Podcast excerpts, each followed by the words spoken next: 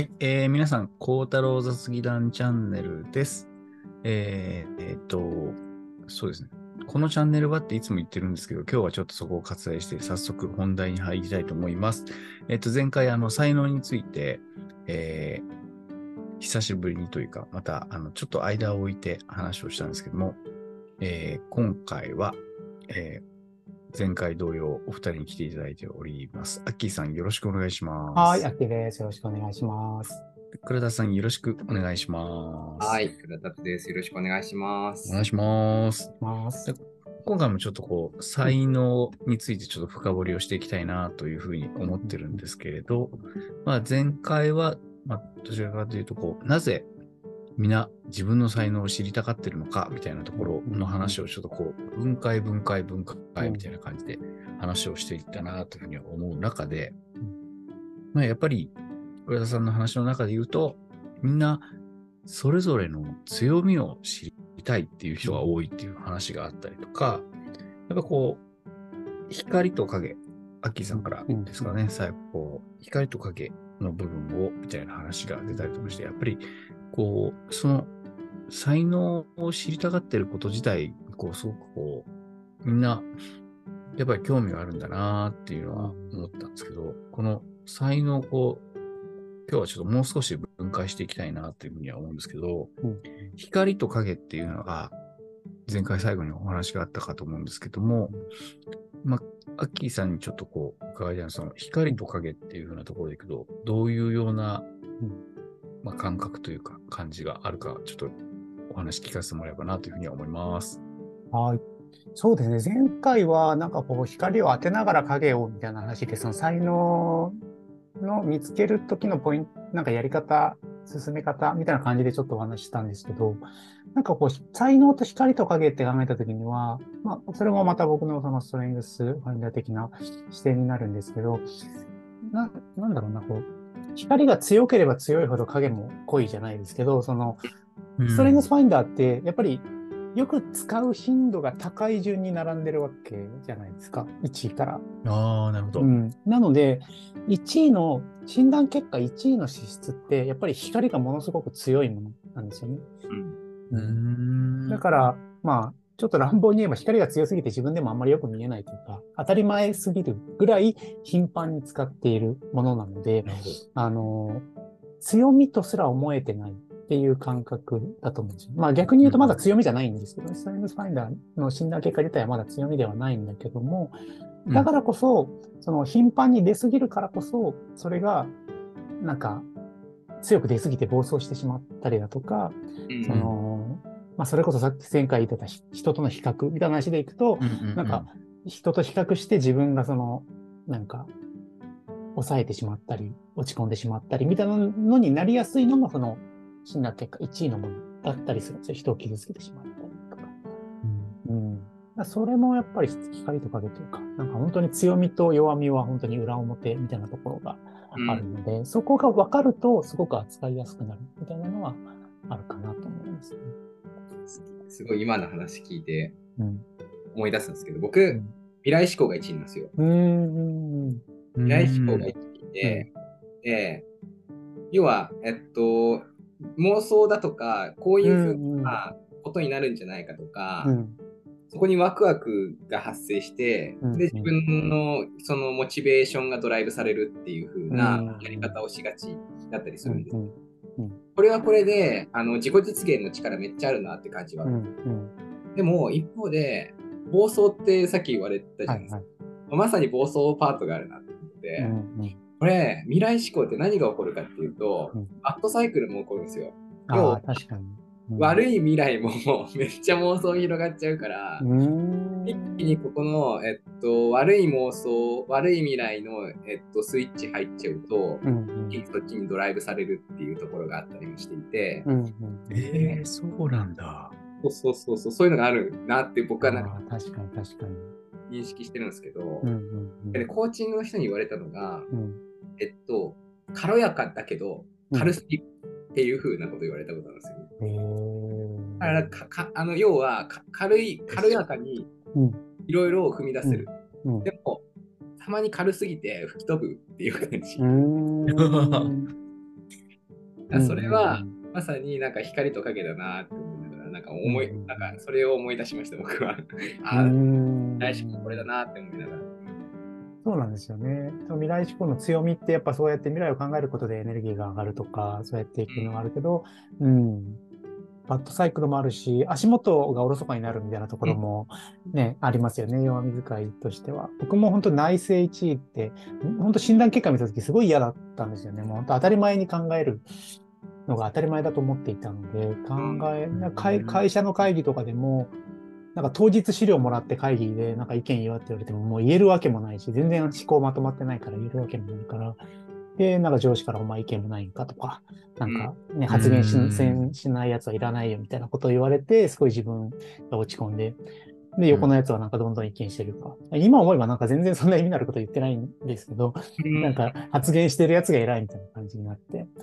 で、それに、だから内政。で、具体的には、そう、それは内政だよなって嫌だなと思ってたけど、まあでも、うん、いろいろ振り返れば、やっぱりじっくり考えて、腑に落ちたことというか、自分が納得するまでやっぱり考えて考えて、納得したことっていうのはもう本当にすごく自信を持って喋れたりもするし、みたいな、そういう強みにもなってくる。うん。うん、本当にそこは裏表だし、知らない、それを知らないと、なんか自分の弱点みたいに捉えやすいところもあるんですよね。うん、才能なのにっていうところがあるので、これはすごくもったいないですよね。影しか見えない状態。そうそうそう。それも多分人の比較から入ってる部分、人の比較だったり、そのいる場所の価値観みたいなのに縛られたりするっていうのは結構ある。うん。うんうん学校とか特に顕著かもしれないですよね。なんか、そこしか世界がないから、なんかもう、そこの正解が世の中の全ての正解みたいになっちゃうみたいなのはあるかもしれないですよね。うん、前回の話で出たその生き抜くためにはみたいな感覚って多分あるんですよ。だから生き抜くためにはこの影の部分を何とかしなくちゃいけないとか。うんうんうん、そうなんですよね。できるようにならないとか、なんかこう、うん克服しないとっていうね、ちょっとありますね。なんかそ、その話で言うと、まあ、今はそうじゃないんだけど、その生き抜くためには、やっぱり悪いところは改善しなきゃいけないっていうふうに思ってたんですけど、うんうん、最近はそれを受け入れた方が強いんじゃないかなって思うんですよね。はいはい、それは本当そうですね。その解釈の違いって結構大きいなと思うなと思って、うん。ですね。そもそも悪いとこなのかどうかすら、ちょっと今となってはって感じかもしれないですね。そうそうそう、うん、そうなんですよね。それ、それって悪いか悪くないかって自分が判断してるだけであって、周りの人からすると、うん、よそう、いや、本当そうありがたいみたいな。うん。そうそうそう。っていうのはありますよね。うん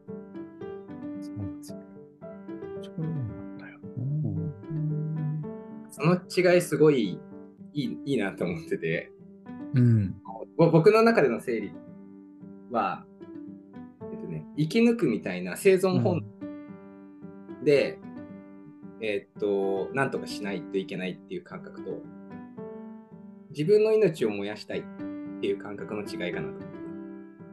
思って。おおなるほど。生き延びるか、どう死ぬかみたいなはいはいはいはい。なるほどな。正解。確かに確かに。で、どう生き抜くか、生き残るかみたいなのはもう生存本能だし、うん、できる、できないことはできるようにしないといけないし、求められるみたいにならないといけないし、リーダーにならないといけないし、うん、子孫を残さないといけないしって感じだった。うんうんうん、でも一方で、自分の心の声で、こうしたい、こういうふうなことをやってみたい。わかんないけど、そっちの方がワクワクするもんみたいな感覚で、多分本当に、この人生の中でどう生きるかどう死ぬかみたいな話だと思うんですよ。生き残るとか、子孫残すとかそういう話じゃなくて、死ぬ間際にどんな思い出とともに死にたいかみたいな話だと思うんですけど。ああ、確かに。そうですね。その違いはすごいあるなと思ってて、でも今の世の中ってやっぱどうしても生き残るだとか、子孫のとか、そっちがその社会の中でやっぱスタンダードになってるるし、うんうん、ピラミッド型組織であればあるほど、ピラミッド型が生き残るための、あの一つの、そうそうそう。次に使うためのシステムなので、うん、まあ、そりゃそうなるよねって感じなんですよ。うん。確かにね。まあ、死ぬかっていうとちょっとドキッとしちゃうからちょっとあれだけど、うん、生き残るかっていうふうなことを本当に分解していくと今みたいな話になるんですよね。うん。まあ、ある意味こびなきゃいけないみたいな話も出てくるでしょうし。そうですね。生き残るっていうと結局な何かからっていう話になっちゃいますもんね。結局他に何かがいて、そこからっていう、その自分の意思というよりも、うん、うん、っていう感覚ですね。恐怖心のドライブの仕方ですよね。そうですね。うん。防衛になっちゃうんですよね、なんかね。いろんな意味で。そうそうそうそう。うんうん、ね、例えばなんかこれがあるっていう感覚、例えばその才能だとか強みを伝えたときに、うん、これがあるって感覚を多分自覚しながらも、言葉として、いや、そうは言っても、みたいな感じのことを言ってる人は、多分なんかそこに対して、うん、そうは言っても生き残れないんじゃないですか、みたいな感じの言葉があるんだろうなと思うんですよね。そういうこと結構あの聞くことはありますし。うん、なるほどな。葛藤ですよね。うん。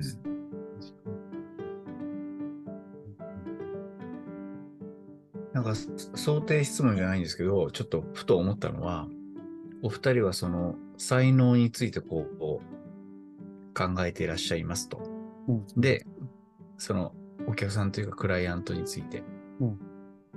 才能をってことで日々やられてると思うんですけど、うん、そのおお客さんというかクライアントをその才能を軸にどうしたいんですかって聞かれたらいつもどう答えられてるんですか？ああ、僕の場合は、最近ちょっとよく考えるのが、ちょっとこれもまたメタファー入っちゃうんですけど、なんか熱気球みたいなイメージを僕は持っていて、その結構人間ってこう知らず知らずどんどんどんどん自分で勝手になんかさっきのそれこそ生き延びるじゃないですけど、こう、こうしないととか、なんか誰かとの比較でもっととか、その重りをどんどんどんどんこう抱えちゃってる状態なんだけども、なんかこう、その重りを、なんかこう、下ろしていくというか、その要はすごい成長しないといけないとか、すごく成功しないといけないとかではなくて、その目の前にあるちょっとしたこう、なんか悩みとか、ちょっとした不安とか、そういうのを、なんかその才能を見つけるとか、そういうことでこう少しずつ何かワクワクできるものが増えていくことで、こう重りでそれで重りを下ろしていくと、なんか飛ばなくても勝手にこう自分で浮き上がってくるようになってくる、その熱の力であったりとか、そういうもので。だから僕の関わり方としては、ちょっとその荷物を持ってってあげるとか、その、なんだろうな、なんかそういうようなぐらいの関わり、まあそれが話を聞くことであったりとか、問いかけることであったりするんですけど、うん、なんかそんなにこうすごい励まして、なんか強烈な励ましとか、強烈なこう、引っ張りとかをしなくても、なんかちょっと荷物を持ってあげるだけで、人って割とちょっと一歩踏み出せたりするようになるっていう感覚がなんか自分の経験上もあったので、うん、そういう関わり方を大事にしたいなとは今は思ってますね。うん。うん。うん浦田さんはどんな感じなんですか？そうですね。僕なんか結構この生きてる世界への願いがちょっと含まれてるところもあって、本当に心の底からこれがしたいっていう願いとともに、うんうんうん、それを自分が一番ストレスなくしっくりするくるたどり着き方でたどり着けるのであれば、うんうん、なんかそれほど幸せなことはないなって思うんですよ。そうなんだよな。ね、これは僕の押し付けなのかもしれない。なのかもしれないですけど、うんうん、でも僕はそういう社会が欲しいなっていうで、僕なんかその、なんか怪物亭が見見られました。あ、僕見てないですけど、なんか、ああの、ありますよね。そうあんまネタバレになるんで、あれなんですけど、とある人のセリフで、ちょっとね、正確なセリフが言えないんですけど、うん、この中で印象に残ってるのが、誰かにしか手に入らない幸せなんて、それは幸せじゃないっていう風な言葉。へえ。誰かにしか手に入らないものは幸せじゃないっていう。うんうんうん。あ、でも確かにそうです。なんか僕これめっちゃ好きなんですよ。うんうんうん。うん。僕は人それぞれ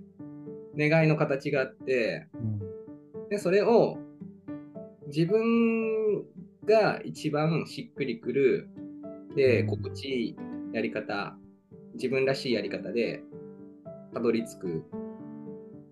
なんかそれを、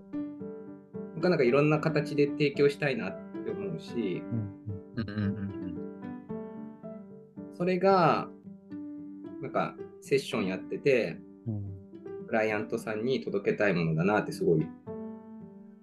今は思います。うん。だそのだこうしなきゃ手に入らないですよみたいな話じゃなくて、こういうやり方が一番しっくりきて、こういう願いがある。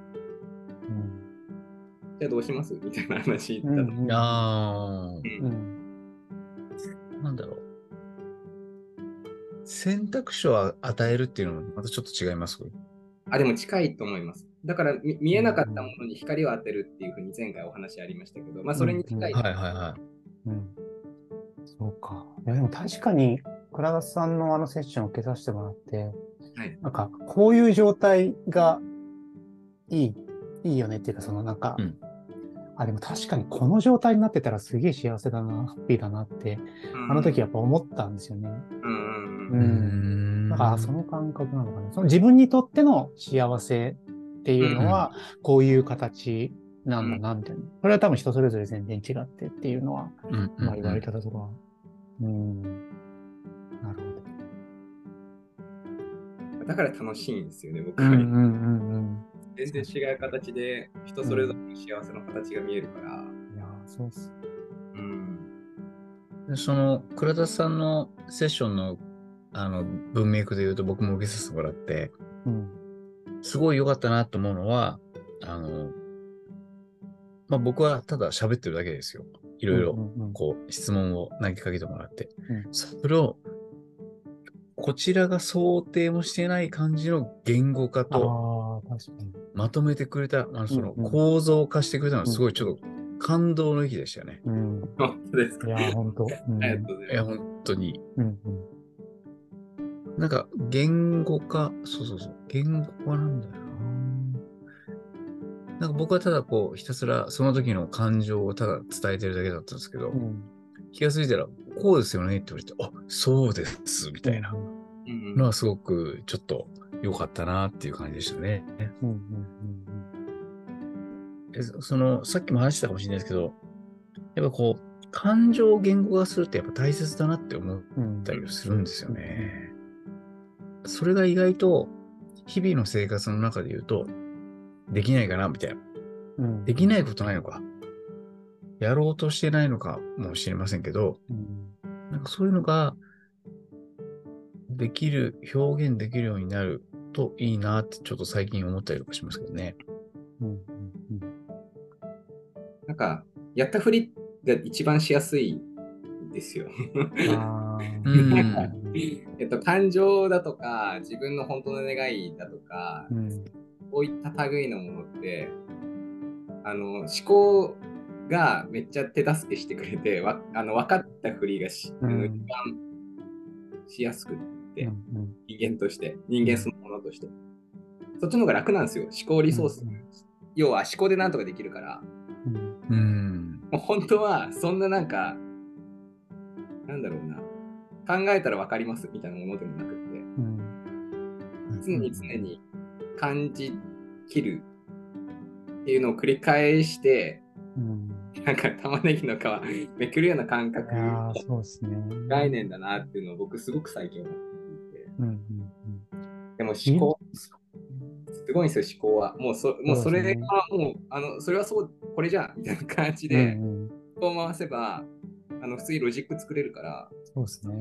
こういう結論でいいんだみたいな感じで自己完結できるんですよ。でも、本当にそれがたどり着きかつきたかったものかどうかは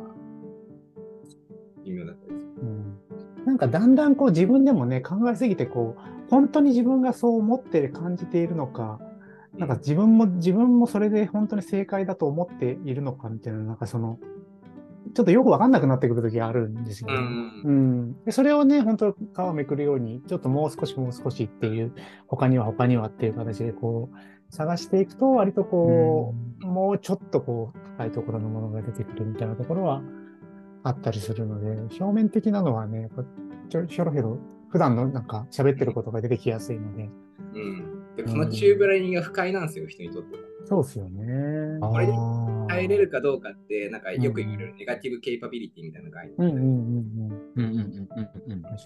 この不快に耐えて皮めくれるかどうかみたいな。いやそうですね。そうですよね。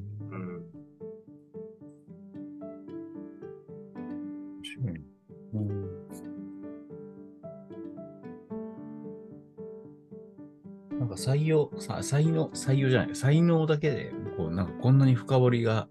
いろんな話ができる。面白いですね。面白いですね。うん。そう考えると、そうだよな。何度も申し訳ないですけど、こう、感情を言語化する機会って意外となくないですか？うん。みんなするのかな？いや、しないと思いますよ。うん。そうですよね。うん。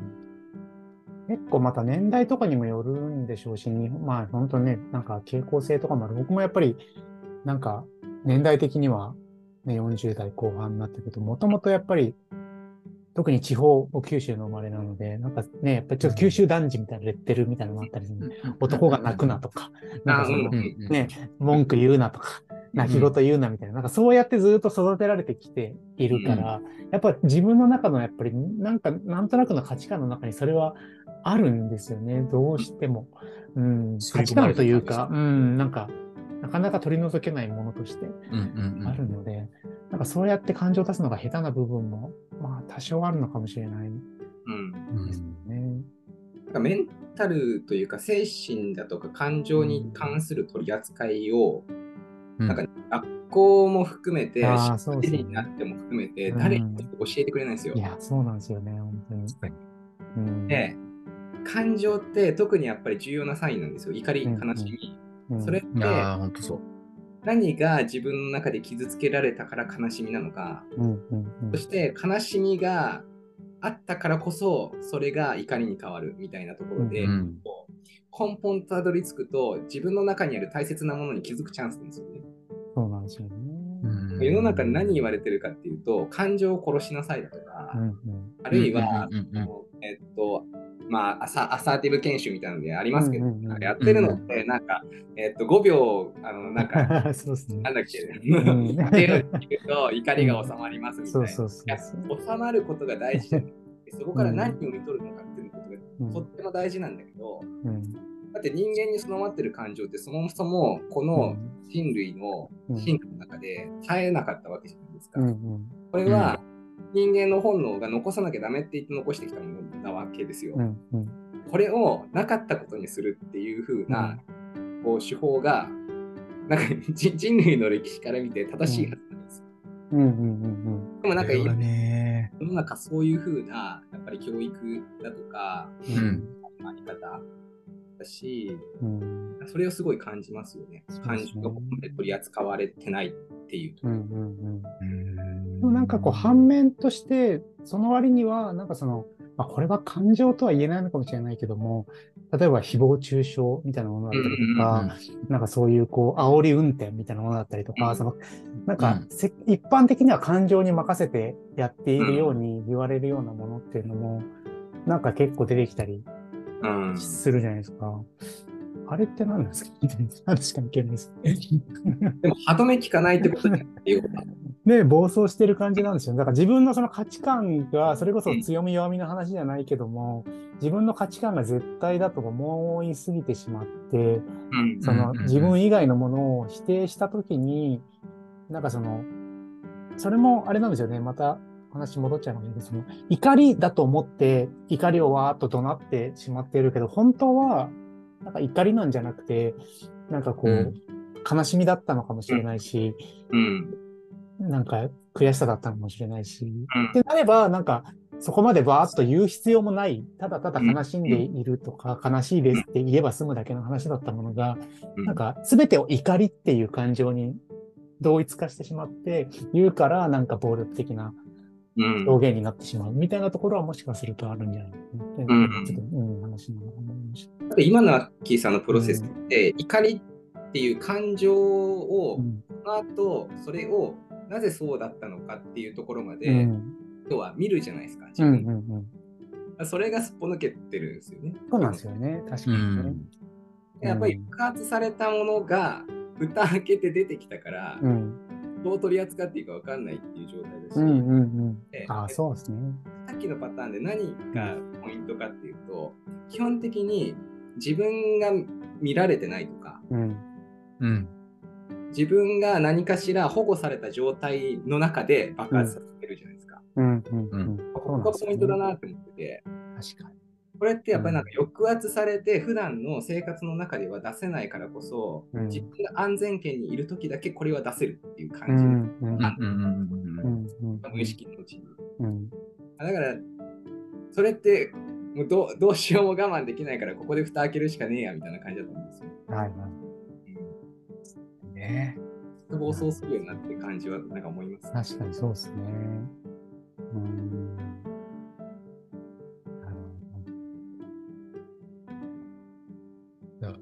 そろそろ、なんか、あっという間に。これ尽きないですね。確かに感情はちょっと深いですね。感情の話はちょっと一回分解した方がいいかもしれない。うん、じゃあ、そのネタは次回ということで。いや、面白い。ね、本当に、ここで。じゃあ、名残惜しいですが、うん、終了したいかなって